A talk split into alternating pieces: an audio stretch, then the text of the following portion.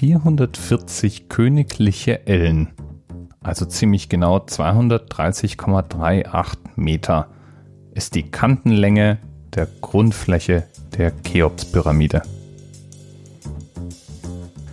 Und da hat mir der Adam Osbach ein ganz schönes Ei gelegt, weil die alten Ägypter und die Cheops-Pyramide, die sind gut für viele Stunden Internetsurfen.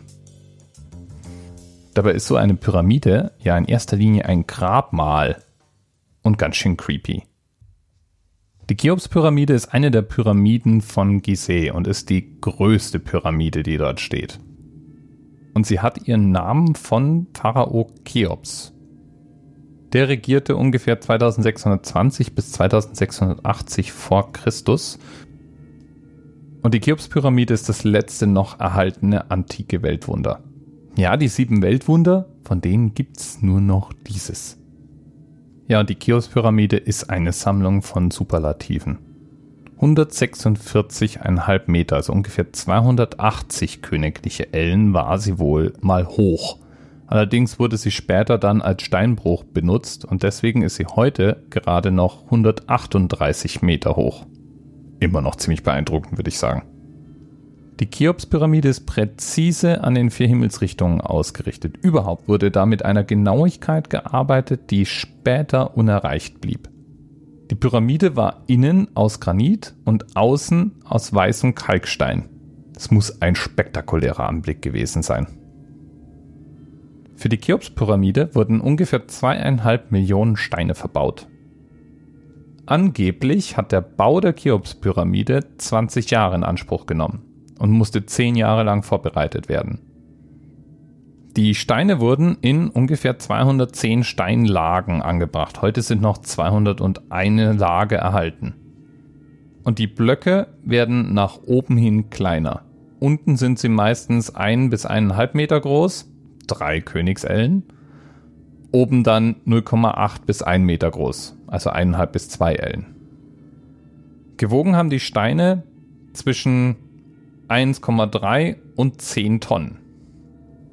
Damit wiegt die Cheops-Pyramide 6,5 Tonnen. Für den Bau wurden wohl hauptsächlich Sklaven eingesetzt. Man geht heute davon aus, dass von zwei Rampen Steine herangeschafft wurden um in etwas mehr als 20 Jahren zweieinhalb Millionen Steine aufzuschichten, muss man, wenn man ein volles Jahr nimmt, also 365 Tage, jeden Tag 340 Steine verbauen. Und es wächst an auf 430, wenn wir von ungefähr 290 Tagen pro Jahr, an denen gearbeitet wird, ausgeht. Bei einem 10-Stunden-Tag macht das alle zwei Minuten einen Stein. Wenn es ein 8-Stunden-Tag war, dann jede Minute ein Stein. Im alten Ägypten galt ja der Glaube an das Leben nach dem Tod. Und zwar mit möglichst unbeschädigten Körper und Besitztümern. Und deswegen wurden neben den Pharaonen oft auch Reichtümer oder auch Gegenstände des täglichen Lebens direkt mit untergebracht. Und Boote schafften es auch nicht selten mit in die Pyramiden.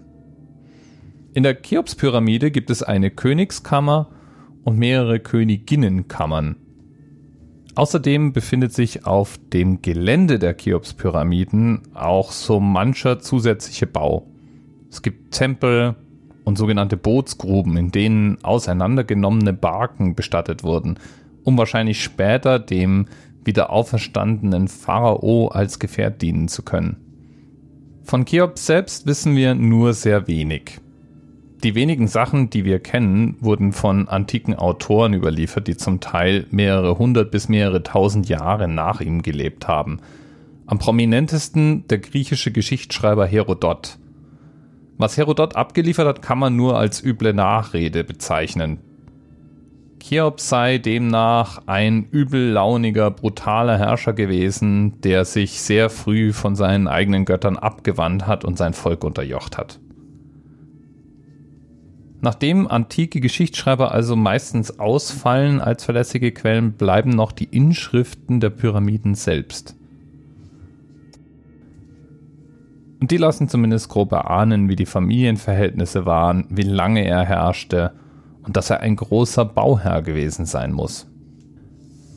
Mit dem Bau der Cheops-Pyramiden entstand natürlich ein ganzer Regierungsapparat von Karriereingenieuren und Karrierebeamten, die mit dem Bau beschäftigt waren. Und die eiferten ihrem Pharao nach und haben sich ebenfalls zum Teil beeindruckende Denkmäler setzen lassen, in denen sie dann bestattet wurden. Die sind dann nicht selten mit Inschriften versehen, die das Leben ihrer Besitzer beschreiben. Oder eben auch die ein oder andere Information über Cheops enthalten.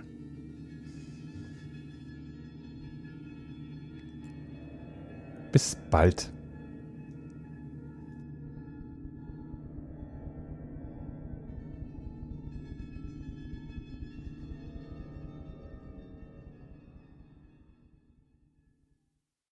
TMRS 10, 9, 8. The experience of 47 individual medical officers. Was hier über die Geheimzahl der Illuminaten steht. Und die 23. Und die 5. Wieso die 5? Die 5 ist die Quersumme von der 23.